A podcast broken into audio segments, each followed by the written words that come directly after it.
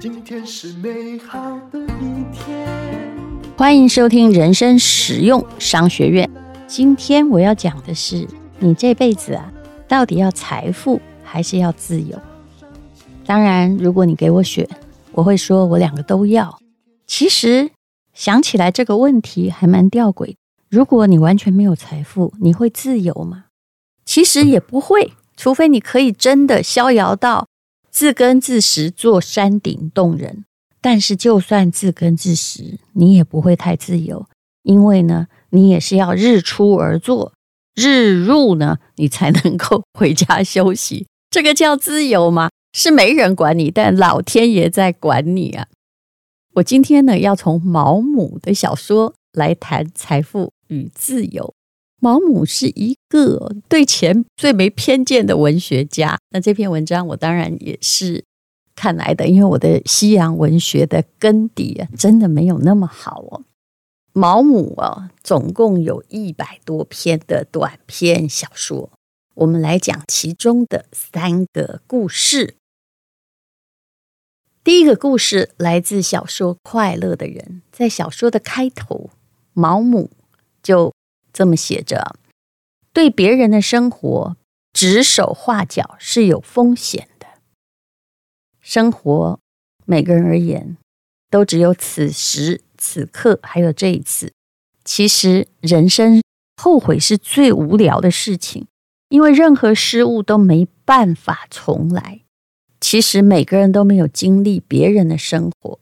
你有什么权利告诉这个人、指点那个人如何生活呢？你只能自我检讨自己的生活。所以，父母啊，想要控制孩子的日子，通常就是把孩子当成自己的衍生品。其实这是不可能的，因为每个人面临的时代啊，是完全不一样。快乐的人呢，这篇小说一上来就是一篇通论，这就是毛姆的特点。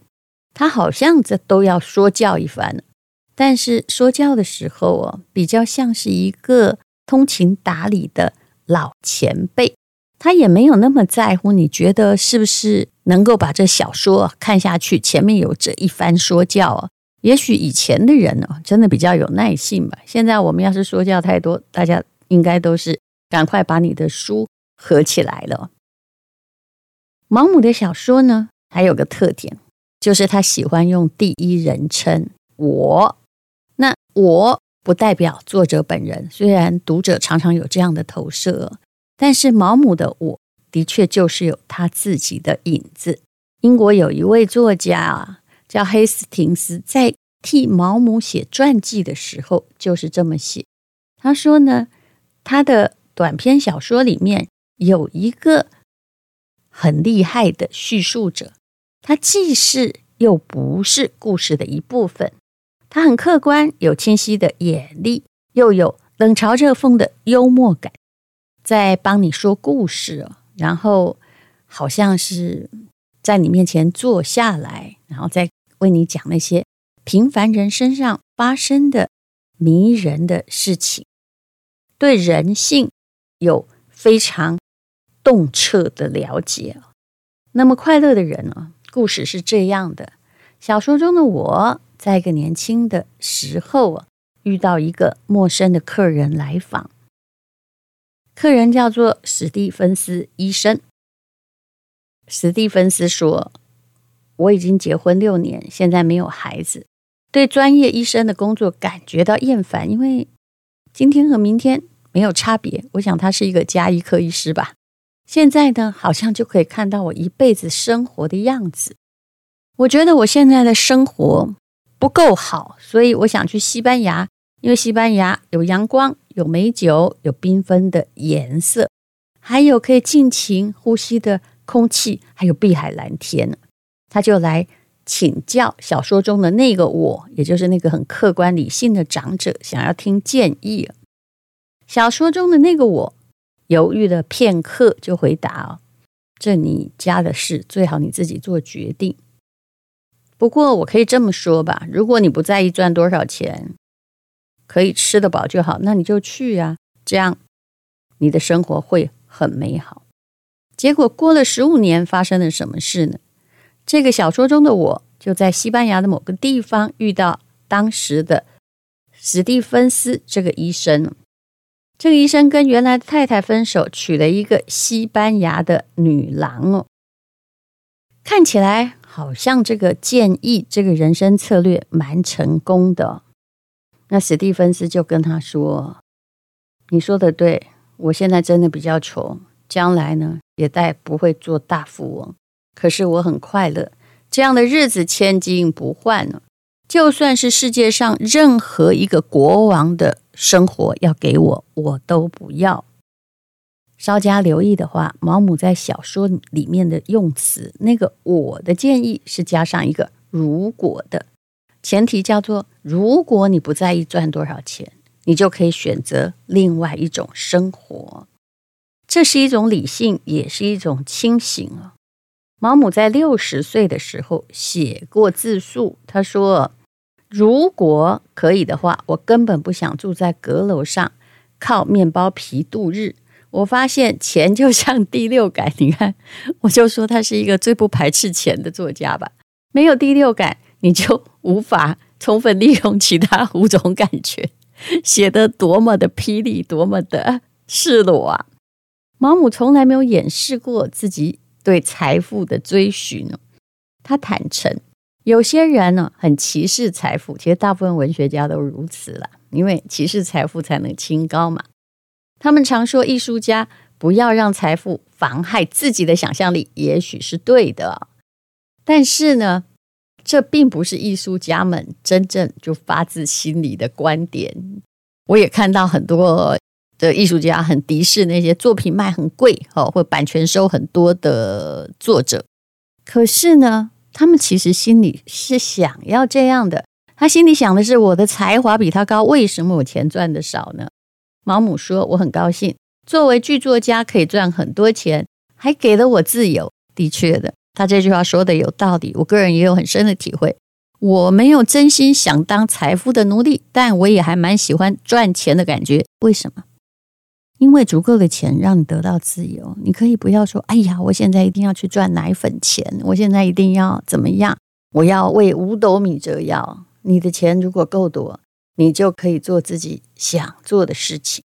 不然的话，如果陶渊明家里真的完全没有钱，那么他去做一个小官吏，是为五斗米折腰，那他回家呢？他还是得为耕田折腰啊。显然，他家里还是要点人力的，不然也不能够采菊东篱下，悠然见南山。你应该是像牛一样的耕作者，然后每天抬起头来，哎呀，天就黑了，腰还很酸呢。接下来还有一篇小说，叫做《蚂蚁和蚱蜢》。我相信你在陈崇明老师的理财书里也看过这样的故事。这本来是拉封丹。很著名的寓言《蚂蚁和蚱蜢》呢，毛姆说呢，它是劝世良文呢，叫人们要未雨绸缪，因为天道酬勤。还记得这个故事吗？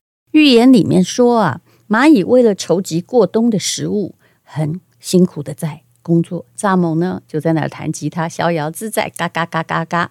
冬天来了，蚂蚁粮食充足，准备要过冬。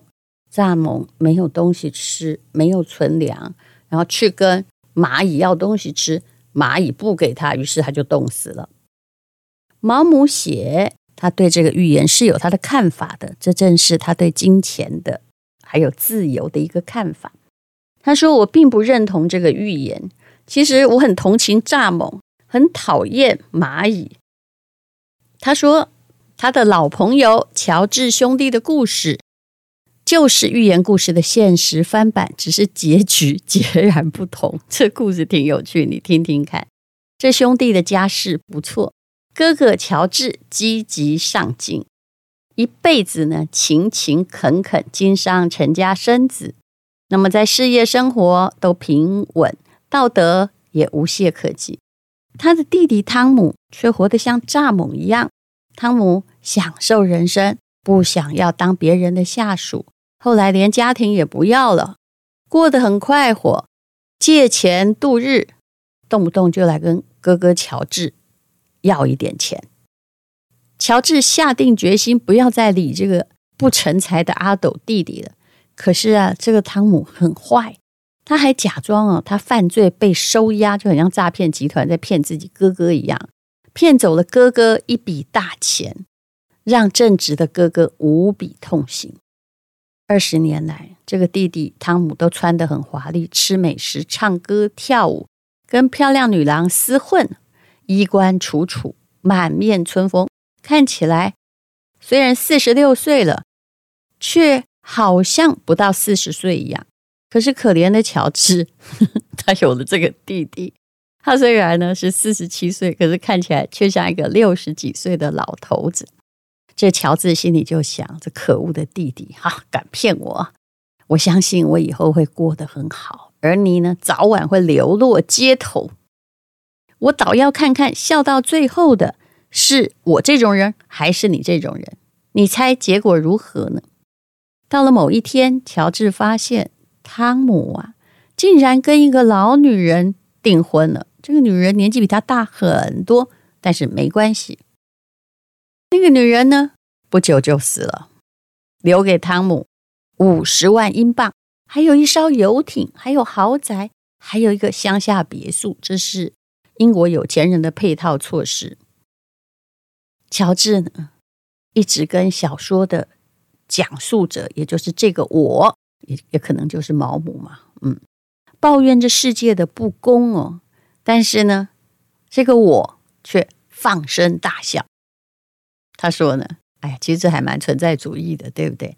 天道未必酬勤，那么也可能哦，就是你一直规规矩矩做自己，但是却没有得到你觉得应该有的报偿。其实这本来就是现实社会的事情。每个人呢，虽然很多东西有平均值，通常蚂蚁的确是比较好过冬，因为它有积粮跟储蓄。可是，的确也有一些很意外值的，可能就是汤姆啊。但你有没有想过，搞不好汤姆有趣又帅，所以还是有女人喜欢他。所以，就算是兄弟，在我看来，条件也还不是平等的。毛姆自己呢，就是天道酬勤的典范。他自己所有的名利地位都是靠笔写来的。他写作很勤奋，作品很丰富。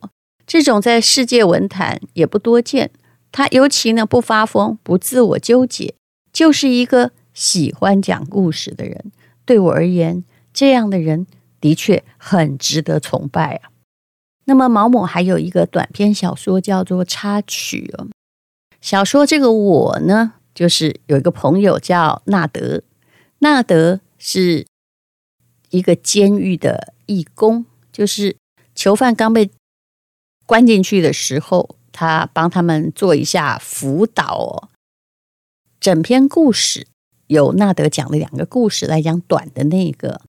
纳德说有一个经常性的小偷啊，盗窃的惯犯，每一次动手之前都会跟太太设计好不在场证明。被逮捕了三四次没关系，反正呢不在场证明，警方再厉害的警探都没办法戳破，只能把他放了。不多久，他又被抓住了。奇怪的是，这个太太竟然没有给出那个不在场证明，他就被判刑了。这犯人百思不得其解，要求纳德这个监狱的义工去问个究竟。结果呢，纳德就去问他的太太，哎，并不是说已经有了小王。他太太是这么想的，他说啊，先生，那个不在场证明做的太漂亮了。我实在不忍心这样子浪费它，所以就让我老公去关吧。所以你看看啊，这是一件挺有意思的事情。至于它代表什么意思呢？我想你可以想一下哦。英国的侦探小说家克里斯蒂哈，他有一个短篇小说叫做《十三道难题》，那主人翁马普尔小姐也有一个对白。他说：“毛姆的著作都很精彩，我读过他全部的作品。这也就是有一个作家在称赞另外一个作家。当然，毛姆也不需要我们称赞，他本来就是世界知名的作家。有人说，马普尔的说的这句话，大概就是这位阿加莎·克里斯蒂侦探小说家内心的独白。那么，不知道你听完这些故事有什么感受呢？对我而言，他讲的就是财富和自由的相对意义，不一定跟大家想的一样。财富必须要靠那么艰苦的累积，你也可能。突然得到一份财富，但是这的确有某一些原因。可是光靠幸运，光靠人生赌一把哦，的确有些人是这样活得很痛快的。但会不会成功，也还是一个几率的问题。这是一个非常有趣的故事，那讲的是毛姆的小说，让你思考财富跟自由的关系。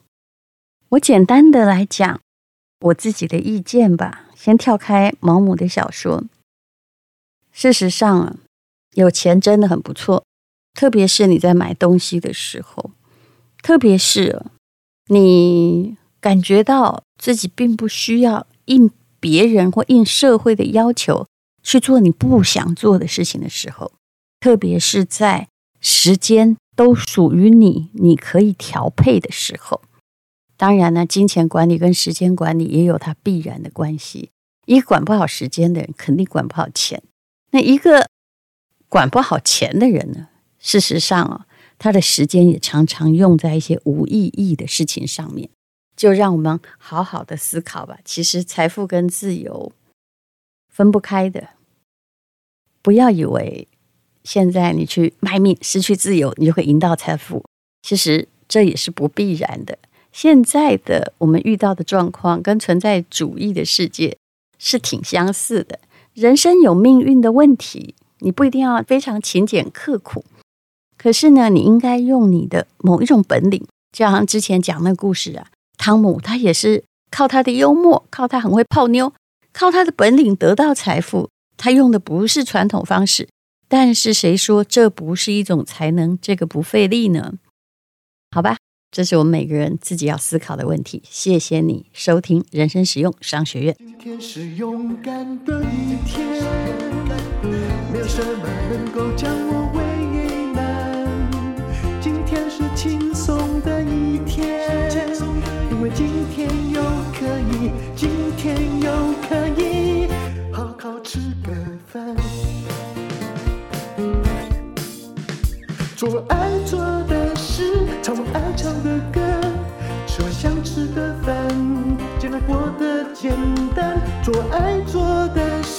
唱我爱唱的歌，吃我想吃的饭，尽量过得简单，尽量过得简单。这是广告。人生实用商学院，如果你有看到我那张千年不变的图的话。就会发现，唯一有颜色的、在放光的，就是我手上的台湾蓝宝。这是来自于台湾蓝宝第一品牌亮晶晶，他们首度接受专访，而且提供最佳优惠。那还有别的厂家有加进来，十八 K 的戒指，听说万元有找，为什么会这样呢？优惠请看链接，链接里还有天然珍珠。